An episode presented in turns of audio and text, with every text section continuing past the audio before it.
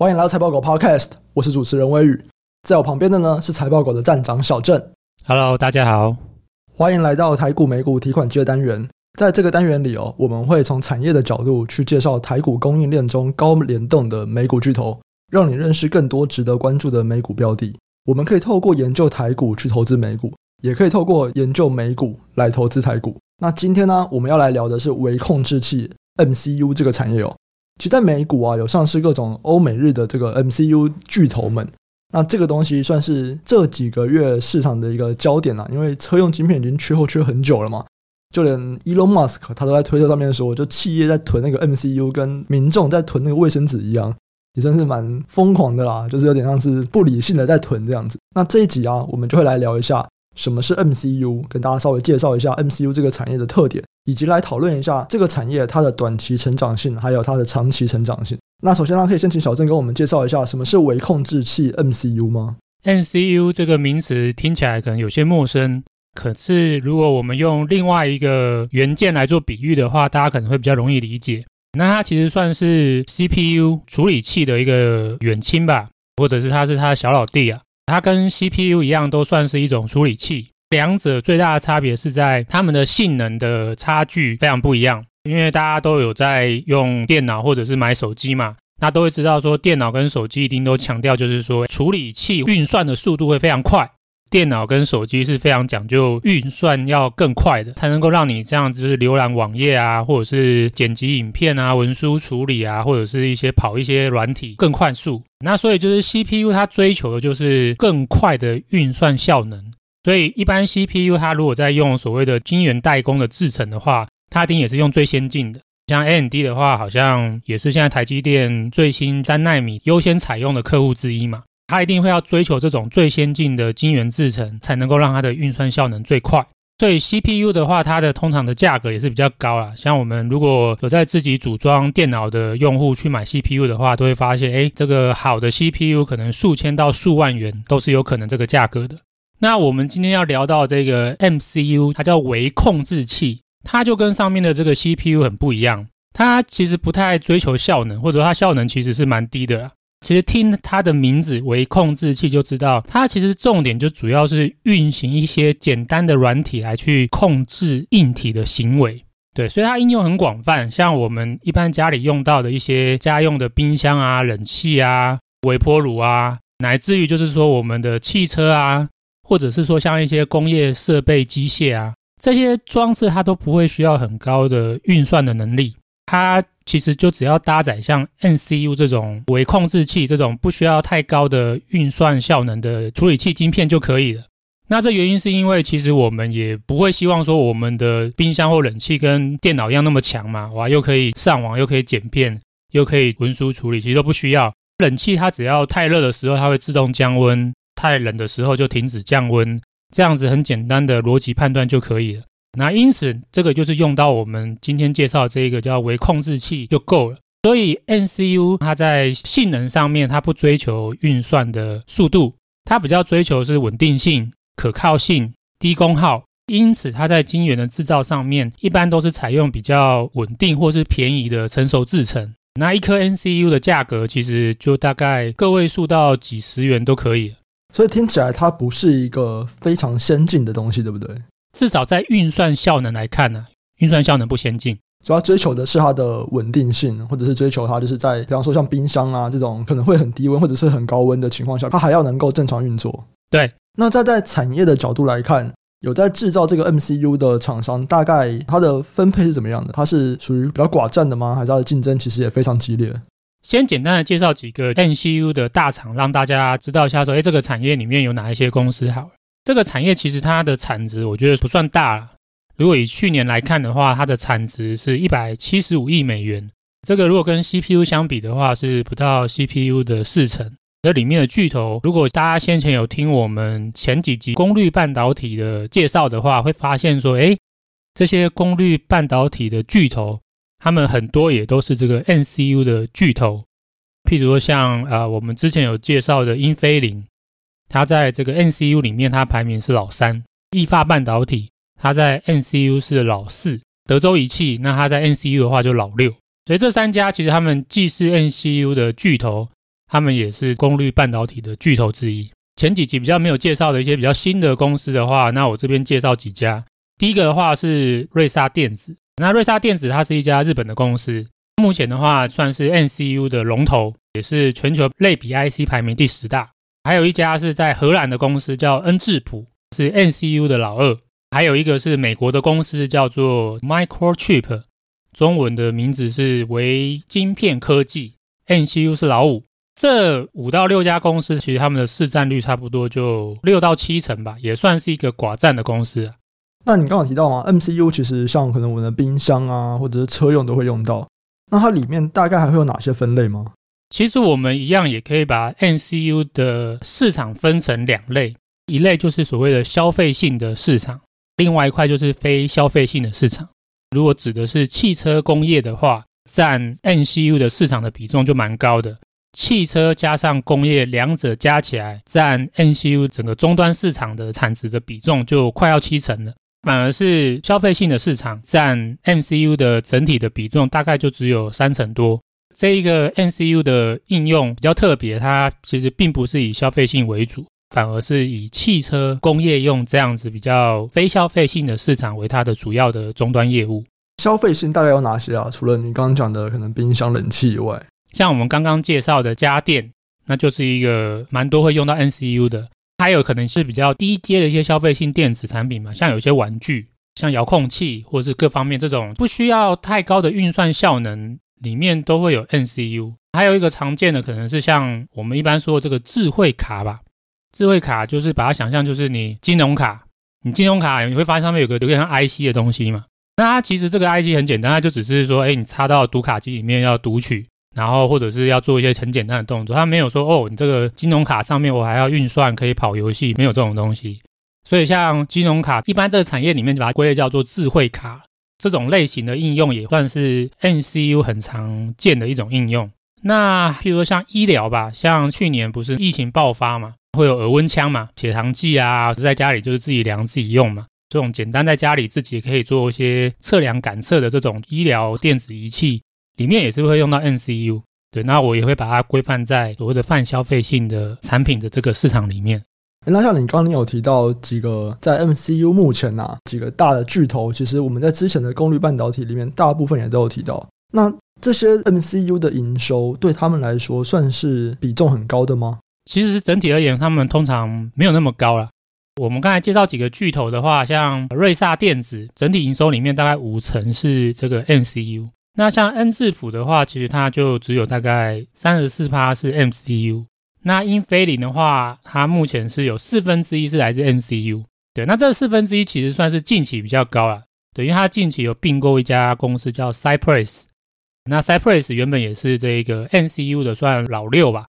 对，那并了这个 Cypress 之后，它整体的 NCU 比重也挺高了，所以英飞凌目前四分之一是来自于 NCU 的这个产品。那还有像意法半导体，它也是差不多四分之一是来自 NCU。德州仪器的话，呃，我印象差不多就是十多趴是来自于 NCU，。对，所以其实虽然都是占有一定比例啊，可是通常不会是他们单一最大的一个应用。对，那当然瑞萨就是少数 NCU 是最高的。那他们都是自己做还是找别人做啊？之前有提到，就是说功率半导体其实它在不一样的应用市场，自制或者是委外代工情况很不一样嘛。如果说今天是消费性的话，几乎都是委外代工，汽车啊或工业用啊这种很要求就是高客制化，非常要求可靠性，然后或者是很要求就是认证时间，或者很要求要供货长达就是十几二十年的这种类型的市场啊，一般的话就是功率半导体的大厂都会倾向自己制造嘛。就是从设计，然后晶圆制造到封装测试，全部都自己来。那其实这个现象在 N C U 的市场也是类似的情况，就是说消费性几乎全部都是委外给亚洲，像台积电啊、联电啊，或者是世界先进这样的代工厂来去做制造。车用的 MCU 或者是工业用的 MCU 的话，那基本上这些大厂也是尽量自己设计、自己制造、自己封装测试。诶，为什么不管是像 MCU 还是像功率半导体，他们都喜欢把消费的委外，然后工业用的或者是车用的才自己做啊？这其实就是跟这两个市场追求的性能或者是看重的特性不一样有关吧。消费性市场大家也知道，就是说通常是比较偏向追求低价嘛，然后它的使用寿命也不会很长嘛，像如果说我们一般家电好了，像这个微波炉可能用个三五年就差不多了。再就是说，你微波炉如果坏掉了，它也不至于有什么人身安全的问题，或导致你有非常巨大的损失嘛。当然也是有损失啊，可是不是说什么几千万、几亿的损失，或者说你的人生生命有危险。对，所以基本上它没有那么追求高可靠性。然后因为是消费性的产品，又会比较追求是低价，会用价格的方式来去吸引用户来购买。所以在这整个这样的考量上面的话，那当然就是呃，你用委外代工的方式来去降低你的成本，是相对是比较能够压低成本的。也因为就是你不追求高可靠性嘛，所以就是说你委外代工品质各方面的要求不需要自己掌控的这么仔细精密。对，那各方面而言的话，那当然就是综合到最后这个这个消费性的自然就越来越往委外代工的这种方向去走，成本可以越来越低，然后也不需要那么追求可靠性。可是，如果反过来，今天提到的是车用，我们有提到功率半导体最大的应用是车用嘛？其实 NCU 也一样，NCU 的市场里面有超过差不多三十五趴吧，三十五趴是汽车的应用，算是最大的单一应用。那汽车的话，几乎就是可靠性要求最高的。举个例，譬如说像它必须要能够承受一百五十度的高温，然后还有就是说它呃瑕疵率必须要低于百万分之一。像消费性的话，大概就是百分之一或千分之一都可以容忍。那可是汽车不行，汽车一定要要求到良率一定要低于是百万分之一才可以。然后使用寿命的话，哦，也必须要要求到我十五二十年。所以因为这样的特性的话，就变成就是说，第一个它非常在意这个可靠性。那这个可靠性的话，很多的时候可能是要靠厂商自己对于车厂的合作长期的经验的累积或配合产生的。然后再来就是说，往往会需要很多的客制化。每间车厂都有自己不一样的规格嘛，那可能就是每一辆车或是每一个组件，它都会希望它的零组件厂可以帮它做客制化。那这个量又没有那么大，某些程度上面，对于这些琢磨在工业用或者是汽车用的厂商，如果有自己的晶圆厂或封装测试厂，它会比较好去配合这些下游的客户去做客制化的设计还有制造。另外，在可靠性上面，也可以比较把自己的 know how 掌握在自己的手上来去配合客户，也是为什么刚才提到说，一般工业用跟汽车用会比较倾向是自己制造，然后消费性的话就逐渐变成委外代工了。哎，那像这种工业用跟车用，因为他们可能比较要求可靠性啊，或者是比较要求就是跟客户的沟通程度，所以他们是自己做，那相对应该赚的钱比较多嘛，对不对？以毛利率来讲会比较高。毛利会比较高，而且单价也会比较高。像我们前面提到那消费性啊，一颗来看的话，美金大概就差不多零点五块吧，十几块台币嘛。如果今天是车用的 MCU 的话，大概就会是两块美金到五块美金。对，所以大概从五倍、五倍到十倍都有。绝对金额看起来还是蛮小了，因为你看电竞等级的 CPU 可能就要万以上了。可是你看一颗车用 MCU，它大概就差不多几百块就有了。所以这个差距就差在制程的差异吧。那虽然说这些他们相对于消费型的赚的钱比较多啊，就是价格比较高，毛利率也比较高，但是我想到工业用，我就会想到可能克制化，然后想到成长性会比较难有指数型的成长，因为它就是一个一个，然后都是客制化的东西，所以它的成长性会怎么样？其实我觉得它跟功率半导体也是类似的，车用跟工业用的成长性会高于消费性。它的消费性主要都是很成熟的一些应用啦，像家电啊，或者是说一些玩具嘛，或者是一些简易的电子商品。它不是像我们的电脑啊，或伺服器啊，或者是游戏机吧，不断的要追求就是更快、更好、更高的效能。家电也是会进步啊，可是说这个进步的幅度不需要像我们每次看苹果发表会，它不是又说什么，诶，它的 CPU 又比去年增加了一倍，GPU 又比去年增加了多少倍这样。对啊，没有，啊大概都是个位数、个位数这样成长吧。以目前来看，反而是在车用跟工业用的市场上面，诶，这个 N C U 的成长性的这个展望是比较好哦。当你从燃油车转换成电动车的话，你的汽车上面搭载的这个半导体电子，它的这个比重就会大幅的增加。这是为什么？就是车用的成长性会比较好。那工业用的话，如果以 N C U 而言的话，比较特别。就是 MCU 在工业用上面，它有一个成长的趋势是这个物联网，就是说随着这个联网的这一个需求或者是技术不断的提升，万物可联网的情况之下，对于 MCU 的需求也会提升。因为一般这种大部分工业物联网的情境，大概就是说，机器或设备上面会搭载一个感测器，它会去感测像什么温度的变化或湿度的变化，或者是压力的变化。好了，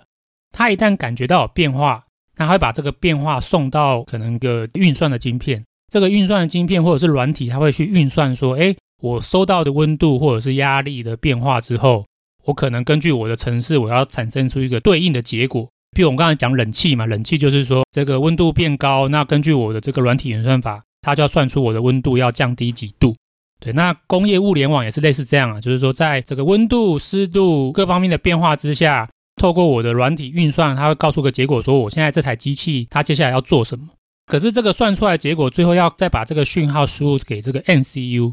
因为刚刚有提到嘛，MCU 这个微控制器，它就是用来实际上控制硬体行为的处理器嘛。那所以就把这个要控制什么东西的讯号再发给 MCU，那 MCU 就会去控制机器去改变它的行为。随着这个物联网的需求越来越大，越来越多这种需求就是，哎，我工业的机械要随着你传过来的这个温度啊，各方面的讯息啊，要产生对应不同的行为。那都会需要我像这样 MCU 的一个元件来协助我去控制这些工业机械的一个变化。随着物联网的需求快速的提升，MCU 这个元件的数量也会跟着提升。所以这是为什么？这是工业也有不错的成长性。它主要的成长性会是在车用跟工业，而不是在消费。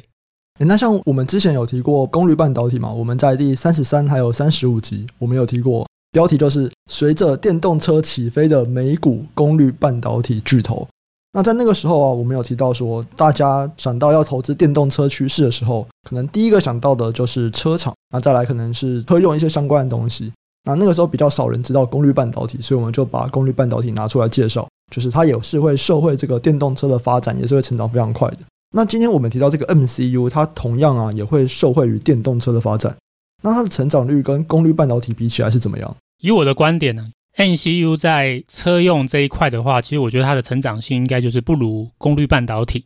可是 MCU 的话，我觉得也会受惠，可是受惠的幅度就没那么大。我可以列几个参考数据给大家参考。第一个的话是，呃，我们看那个车用晶片的龙头，这个车用晶片是泛指很多不同类型的晶片呢。这边这个也回答一下，就是某一些听众有提问的一个问题好了。他们有问说，诶，功率半导体是不是就是车用晶片？其实车用晶片并不是单纯指功率半导体，其实车用晶片会有很多类型，像用在车用上面 MCU 它也是车用晶片，用在车用上面的功率半导体也是车用晶片，用在车用上面的这个类比 IC 它也是车用晶片，用在车用的记忆体它也是车用晶片，所以车用晶片其实是泛指就是很多半导体晶片，只是他们都用在车子上面而已。刚刚讲到英飞凌，它就是算是这个所有车用晶片，如果把它总集合来看市占率的话，那英飞凌目前是龙头。所以我们参考这个龙头英飞凌，它在它的几个报告里面给的数据啊，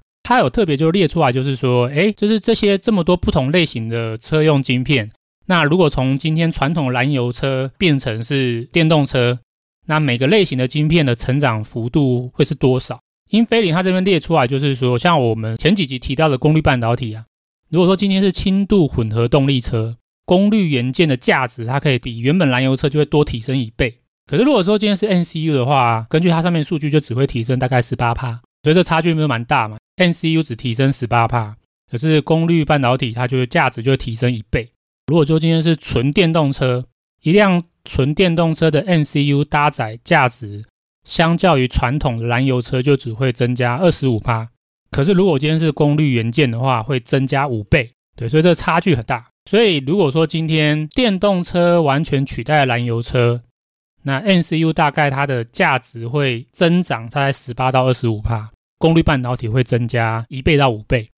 那其实这个也不只是英飞凌这样提到啊，如果我们参考一些其他的研究机构，对于这个车用晶片的预估，也是类似的观点。刚刚有提到瑞萨嘛，瑞萨的一个数据，它是参考个叫 Strategy Analytics 的研究机构，它预估就是 NCU 的复合成长大概就四趴吧。然后还有像 Garner，Garner 的话，它对于 NCU 未来五六年的复合成长率也差不多是七趴吧。如果今天是功率半导体的话，那这两家研调机构其实都是认为成长性会到双位数，九到十一趴，所以都是比 N C U 还要高一倍以上。我们再回头来看今年的车用晶片缺货啊，很多人可能会把这个原因一部分归咎为是电动车的需求大成长导致这样历史性的大缺货。可是如果说以我们刚才的这样介绍，我们来去做拆解的话，我们就知道说，诶，其实 N C U 的成长性是不如功率半导体的。它就算完全变成是电动车，它的成长率也才成长是十趴到二十五趴。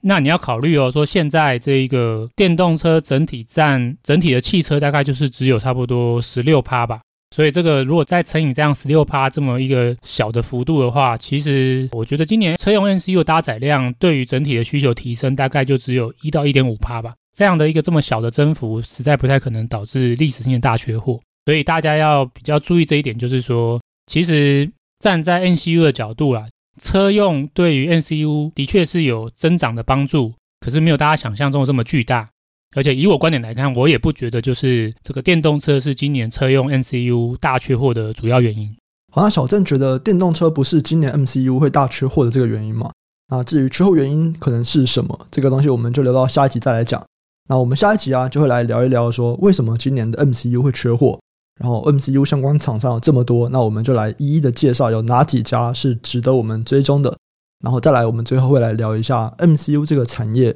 有哪一些领先指标是我们可以持续关注。那以上啊，就是我们这集的内容。喜欢听众朋友记得按下订阅，并且分享给亲朋好友。如果有任何的问题或回馈啊，都欢迎留言告诉我们，我们会不定期在 Podcast 中回答留言的问题。那如果有想要讨论投资问题的人，也欢迎上 Facebook 搜寻财报狗智囊团，这是我们在 Facebook 上面的讨论社团。我们会不定期在社团中去分享讨论以及延伸我们 Podcast 里面的内容。我们这集就先到这边，下集再见，拜拜，拜拜。